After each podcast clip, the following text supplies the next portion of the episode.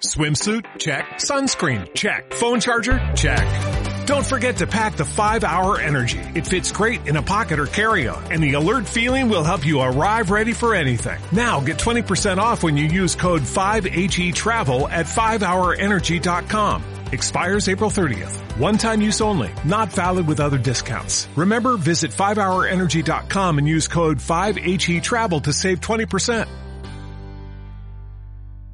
Buenos días. Feliz lunes y bienvenidos una vez más a mi podcast. Este podcast ya yo cada día lo hago más distante y más distante. Les prometo que a mí me encantaría hacerlo todos los días, pero es que de verdad a veces no puedo. Eh, antes era por el estado de ánimo, que si me sentía bien o me sentía mal, y, y, bueno, ahora también influye eso, porque es que con estas, todas estas noticias, gente, tienen a uno vuelto loco. Y mi zona, que es una zona que está tan contaminada. Bueno, yo tengo gente aquí en mi edificio que está intubada. He visto cómo sacan cadáveres de los, de los edificios de alrededor.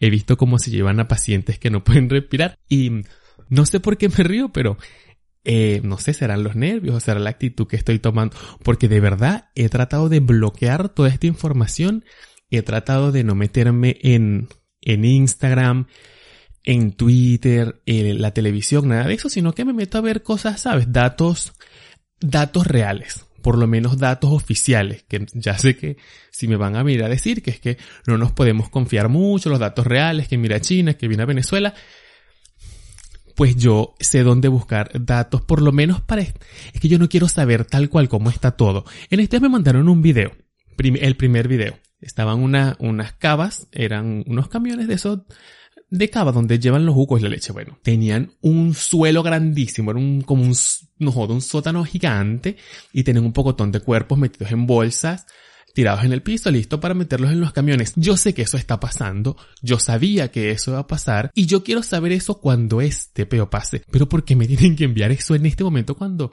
mis vecinos se están muriendo? Es lo que, mm, bueno, en estos días yo dije, bueno, ya sé, ya tengo porque de verdad yo me imaginaba que esto estaba pasando, que los cadáveres eh, los iban a enterrar donde enterraban a los cadáveres de VIH hace 40 años, 30 años creo. Esas son cosas que yo ya sé esas son cosas que cualquier persona debería saber porque eso tampoco fue que a mí me lo, me, eso fue un secreto que me contaron. Yo me lo leí en Wikileaks. No. Eso está en las historias. Si usted conoce la historia, pues sabe, sabe más o menos cómo íbamos a reaccionar a esto. Pues me mandaron el video como estaban enterrando los cajones allá en la isla donde les conté que los iban a enterrar, pues ya me mandaron una vista aérea.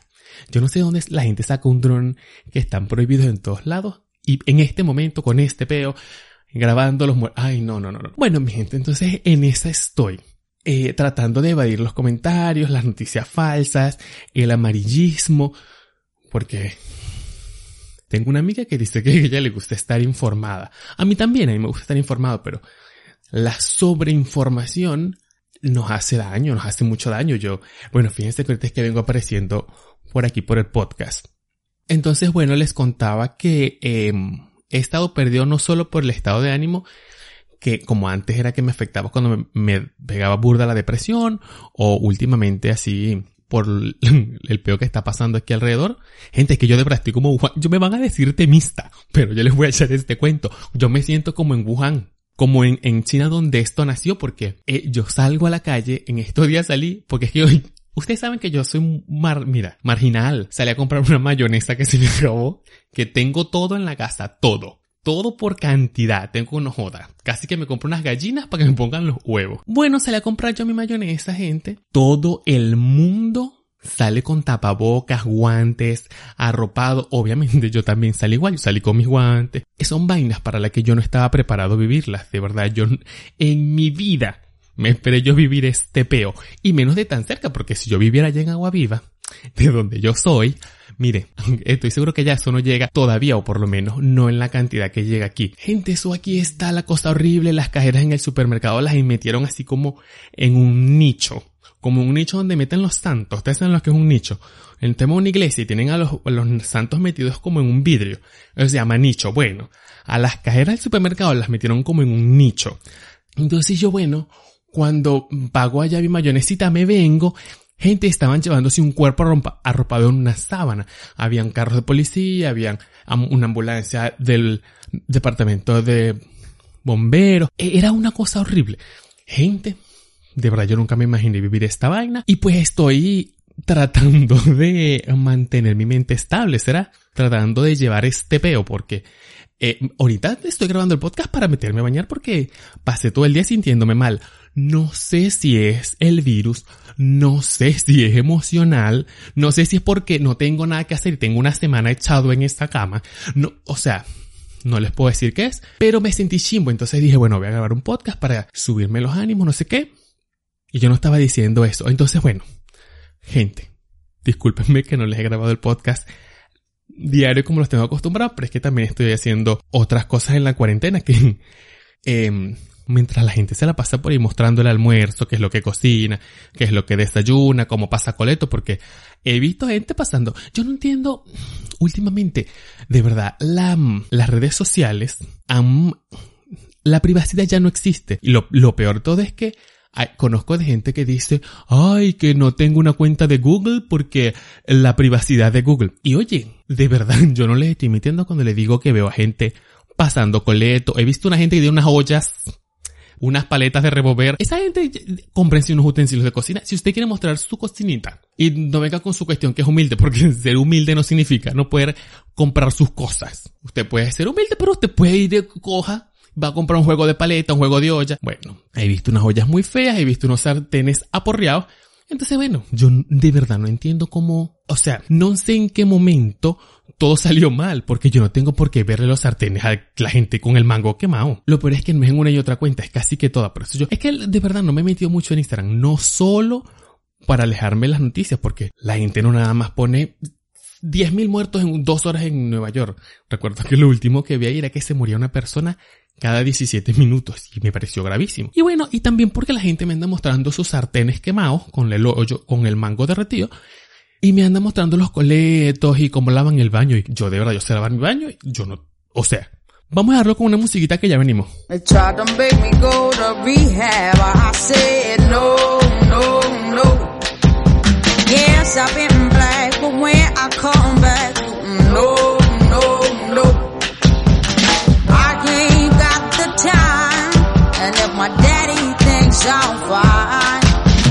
Try to make me go to rehab.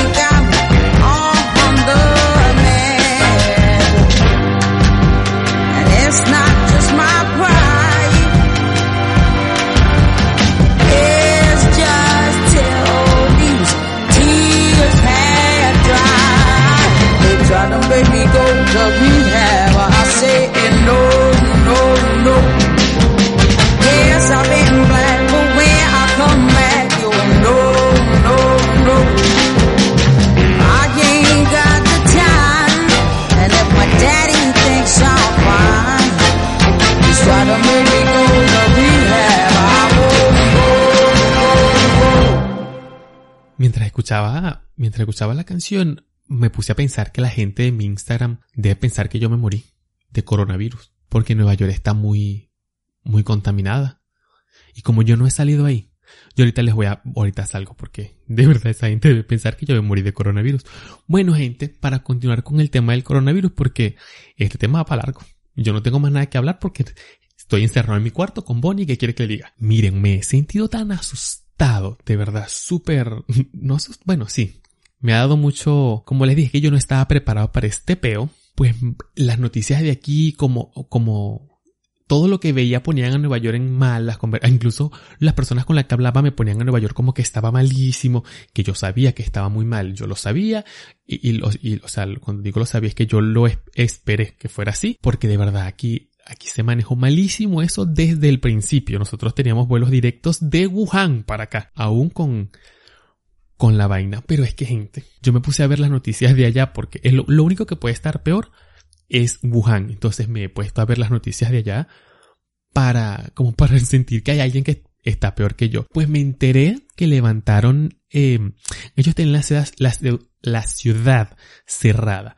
Entonces la gente ahora dice que es que ya Wuhan no está en cuarentena, que le quitaron la cuarentena en Wuhan.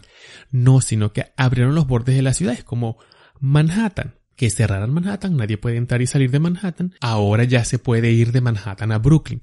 Eso pasa allá en Wuhan. Entonces la gente alrededor, por ejemplo Shanghái, están preocupadísimos porque ellos dicen que le están mandando pacientes asintomáticos, entonces eh, que ya está aprobado de paso, porque ese es otro peo.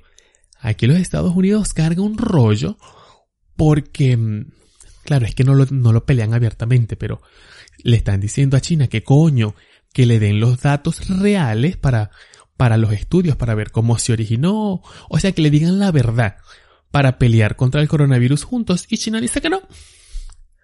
Que los datos que están ahí, bueno, que eso es. Entonces resulta que con esta vaina que están abriendo Wuhan, me he enterado que los números que China está sacando no, es que no son números que se inventan. O sea, bueno, vamos a decir que son 18.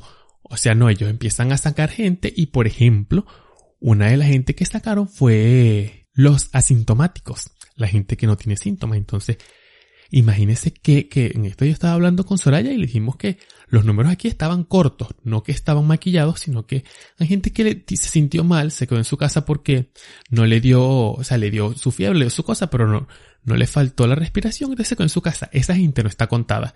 Imagínense esta cantidad de gente así en Wuhan y si están sacando, por ejemplo, los que son asintomáticos, que saben que tienen coronavirus, pero están asintomáticos, pero esos son los números que están dando. Entonces Estados Unidos carga un rollo con eso, porque, ay, es que Estados Unidos es tan salido. Busca una vacuna y listo. No, él quiere saber que, que, que cuál fue el exacto murciélago y quién se lo comió. Pero qué peo. Espérate que soluciona este peo primero. Entonces, ahora Donald Trump también, que, que ya no van a seguir dándole plata a la Organización Mundial de la Salud porque ellos le están encubriendo a China. Y bueno, ahí cargan este peo con el coronavirus. Una de las cosas que vi en las noticias esas de Wuhan fue un señor de 70 años que estaba en un hospital y como China para, para poder abrir Wuhan tiene que desocupar los hospitales y no sé qué, están mandando a la gente para su casa a un enfermo, pues. Entonces ha mandado a este viejito para su casa con fiebre, con infección pulmonar, deficiencia respiratoria. Entonces, bueno, lo han, el señor obviamente la hija se dio cuenta que él estaba mal, que se estaba muriendo y lo ha llevado a otro hospital que queda por ahí cerca, pero no era hospital, era como decir un CDI pues que quedaba por ahí. Lo han llevado a un CDI que quedaba por ahí y lo sé, pues ahí no tienen cómo atenderlo porque necesitan un respirador, un peo, no sé qué. Y le dijeron que el señor se les iba a morir ahí. La hija tuvo que, no joda, formar aquel peo para ir otra vez hasta que, y no lo quieren readmitir en el hospital donde lo sacaron porque quieren tener a los, los hospitales vacíos para decir que ya, es que yo no entiendo cómo China, yo creo que ellos están esperando ahí, bueno, si la gente se muere, se muere, vamos a tratar de, de evitar que se contagien más. Y cuando salga la vacuna, pues la compramos. Supongo. Supongo yo que es lo que está pensando China porque, coño, ya estás en este peo, ya tienes el agua al cuello. Echa el cuento, no mira, que mi gente aquí se comió no solo un murciélago, sino que se lo comió, no sé, le echaron un cubito. Entonces fue el cubito con el virus que hizo. Bueno, echa tu cuento y, y porque capaz esas informaciones ayudan a conseguir una cura o, o, como sea. Entonces tampoco sé en qué se beneficia abriendo Wuhan con, en medio de este peo. Ya todo el mundo sabe que todo el mundo ya lo responsabilizó de este peo. Coño, porque vas a abrir la ciudad, vas a cagarla. Entonces, de paso, gente, ya va que es que no he terminado. Se esperan nuevas olas de virus, como olas de contagio, como que bueno, la gente se infectó eh, ahorita en febrero. Bueno, se esperan olas para julio, vainas así locas que allá ya están pasando. Por eso yo pongo a ver la noticia allá porque según lo que pase allá es lo que va a pasar aquí. Allá se, miren, vi una gente que estaba tirada en el piso así en medio de la calle y se desmayó. O sea, estaba ahí, era, no sé. Y la gente pasaba, pasaba hasta que llegó la gente, obviamente, con el traje radioactivo este que se ponen a revisarlo, no sé qué. Y obviamente todo el mundo alrededor con mascarilla. Entonces, bueno, en una, una de esas noticias de, de proyecciones que hacen. Bueno, ahorita se llaman proyecciones, en mi tiempo le llamaban profecías. No mentira. Una de esas proyecciones que hacen y vaina están ya diciendo que se están recibiendo las olas de otra vez, pues de como que el virus vuelve a alborotarse ahí en China, en Wuhan, en ciertas ciudades y que ya las hay. Ya hay nuevas oleadas, ¿sabes? Como que ya la curva comenzó a subir así rápidamente. No es como que hay ciertos casitos, no, como que ya otra vez colapsa el sistema de salud y ya eso está pasando en China y están esperando que el boruto de, del presidente de este país abra las fronteras para decir que es culpa de Estados Unidos que mandó el virus para allá con los aviones, con los pacientes y para se reinfectaron. Porque tienen ese peo que parecen dos niños de la escuela. No fuiste tú, fui yo, no fui yo, fuiste tú, maestra, mire. Ya para dejarle el tema del coronavirus, la última cosita que les voy a decir antes de irnos a música. Miren, en China la gente también es racista y eso me enteré en medio de este peo. Allá están obligando a los negros, pero de manera así horrible, horrible, que, que los, les tocan las, porque los tienen, saben, China es un país tan salido que ellos saben dónde tú vives y van y le tocan la puerta a los negros y los sientan, venga que le vamos a hacer y juro que tienen que hacerle el test de coronavirus, así no tengan síntomas ni nada, o sea, los están tratando mal. Yo no sabía ese peo, es que de China nunca se sabe nada, uno nunca, de allá no hay noticieros, no hay un video que uno vea en Instagram, no, fulano, mira cómo trataron, no, eso allá no existe. Y me enteré en medio de este peo porque vi varias vainas así donde a quienes les hacían las pruebas eran a los negros y me puse a ver y ver y ver y pues sí gente, los chinos racistas, yo me imagino que como, como allá todos, a los chinos los tratan muy mal en el mundo, por muchas razones, no, no es de ahorita, es de hace mucho tiempo. Yo me imagino que ellos allá como no tienen con quién más ser racistas, si todos son chinos, todos son pálidos, todo, o sea, bueno, llega un negro, vamos a ser racistas con él, chinos rencorosos, entonces, mira, por eso es que le salen esos virus, por maluco. Vamos con una musiquita y ya venimos. vivo aquí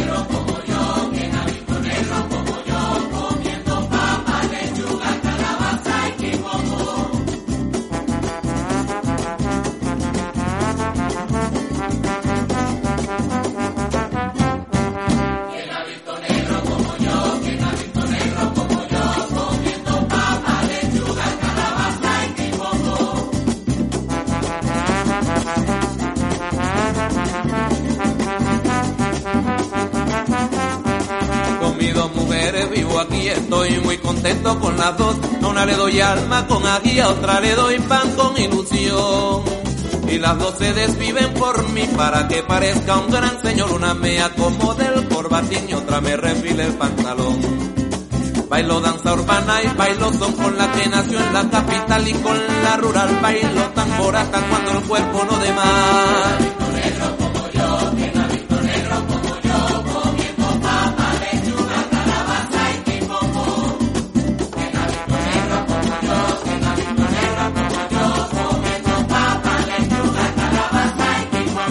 feliz metido entre mi piel. Vivo como un haz de corazón. Tengo la frescura del clavel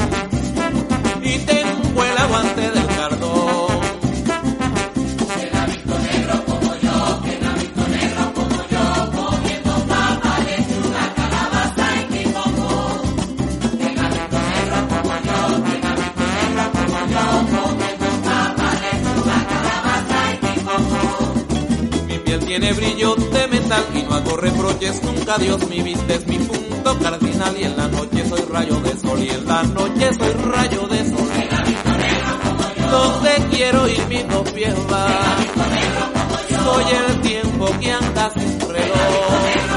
Con mis enemigos parto el pan.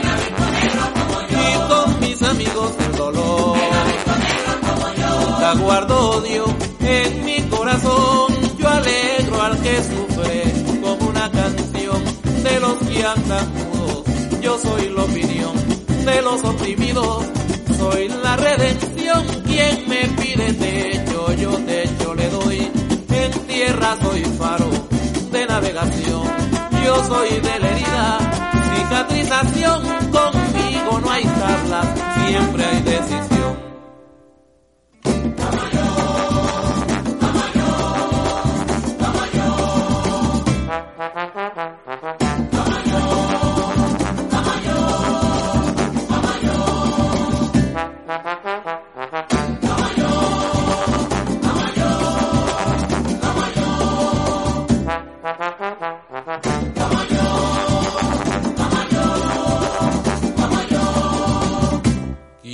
¿Quién ha visto negro como yo? ¿Quién quiere a sus negras como yo? Negro guapachoso como yo, que baila tambor como yo. Nunca guardo odio en mi corazón, yo alegro al que sufre con una canción de los que andan mudos. Yo soy la opinión de los oprimidos, soy la redención, quien me pide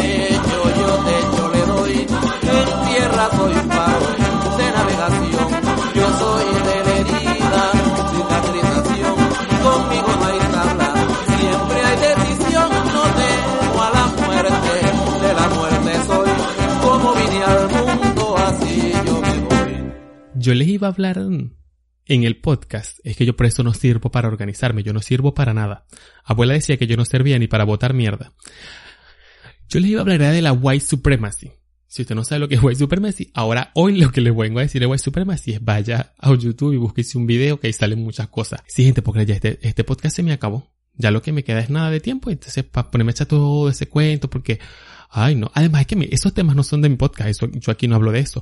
Lo que les iba a contar era mi shock cuando yo viví eso, porque yo en Venezuela sabía lo que era racismo, esto cuando era niño, pues, sabía lo que era racismo, sabía lo que era la white supremacy, sabía todo eso, pero no es lo mismo llamar al diablo que verlo venir. Aquí, por ejemplo, cuando yo, a mí me toca postularme a un trabajo, yo no solo tengo que pelear contra otra gente que está igual de capacitada que yo, sino que tengo que pelear con la raza de esa gente. Por aquí prefieren, primero contratan un blanco, después prefieren contratar un negro y de último prefieren contratar un latino.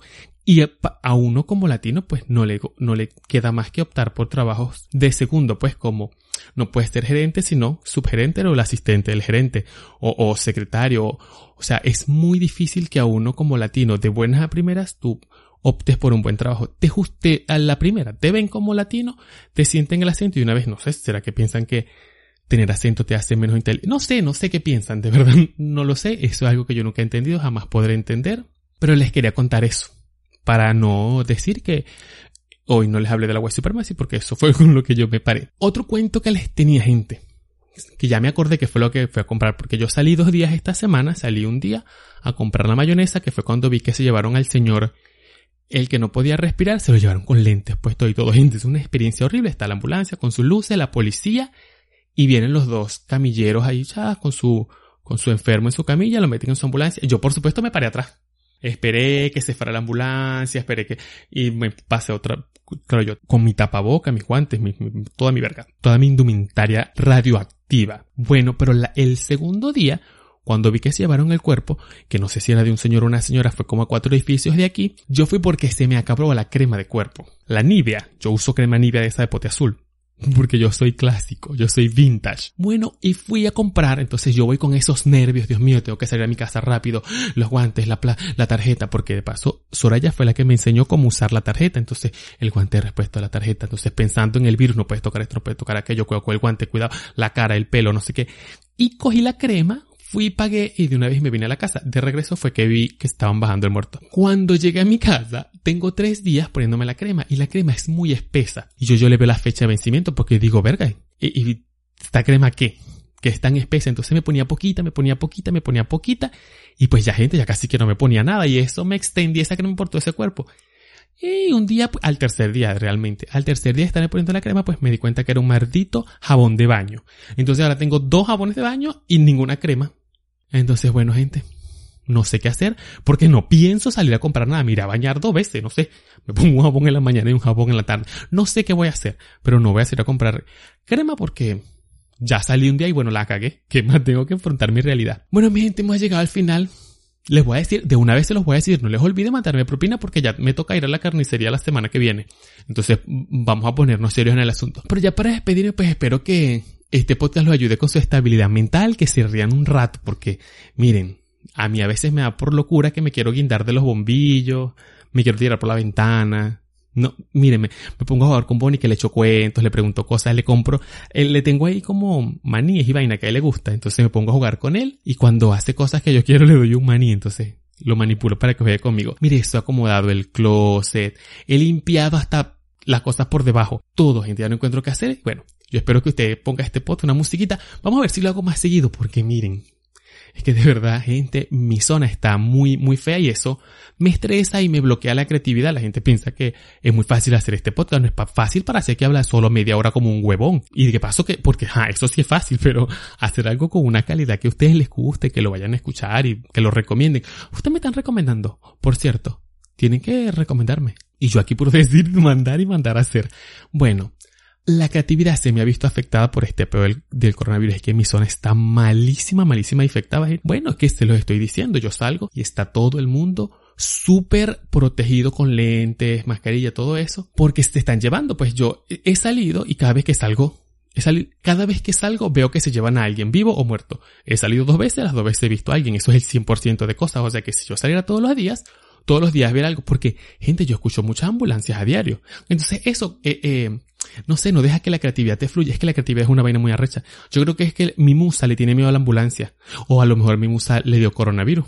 No sabemos. Es posible.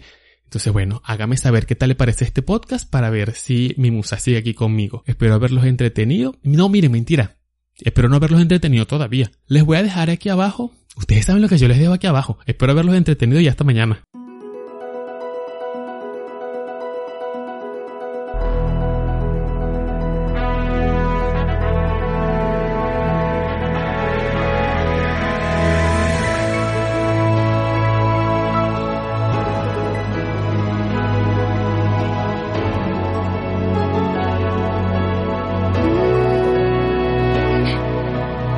Comes a time when we hit a certain call, when the world must come together as one. There are people dying.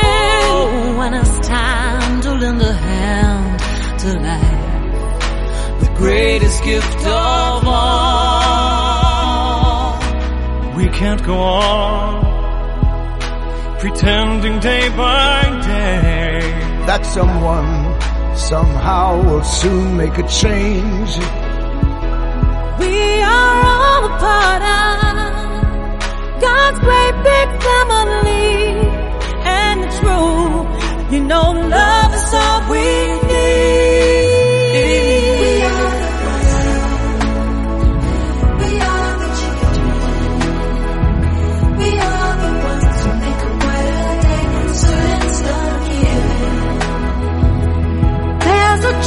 we're making. We're saving our own lives. It's true, we'll make a better day. Just you and me.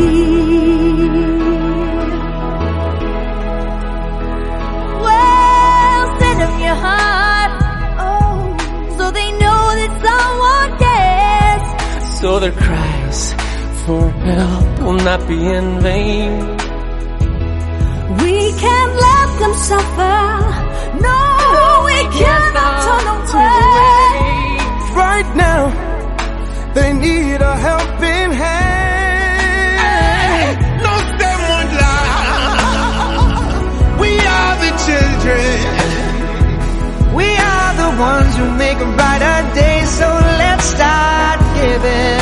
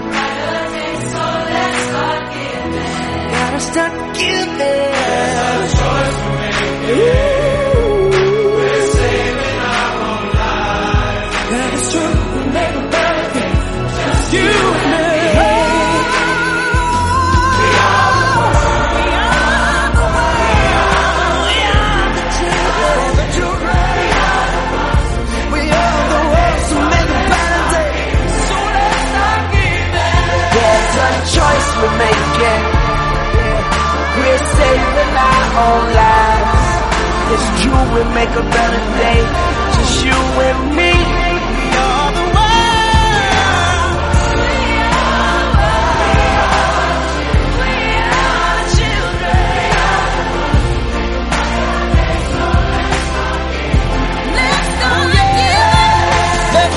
We're making.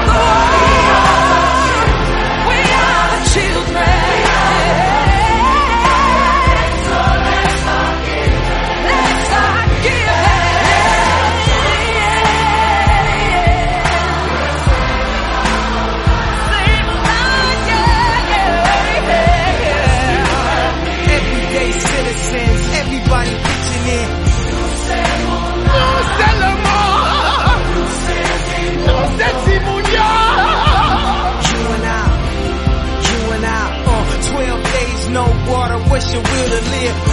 Well, amplify the love and watch it multiply. Feeling like the world's end, we can make the world win. Like Katrina, Africa, Indonesia, and now Haiti needs us. They need us, they need us.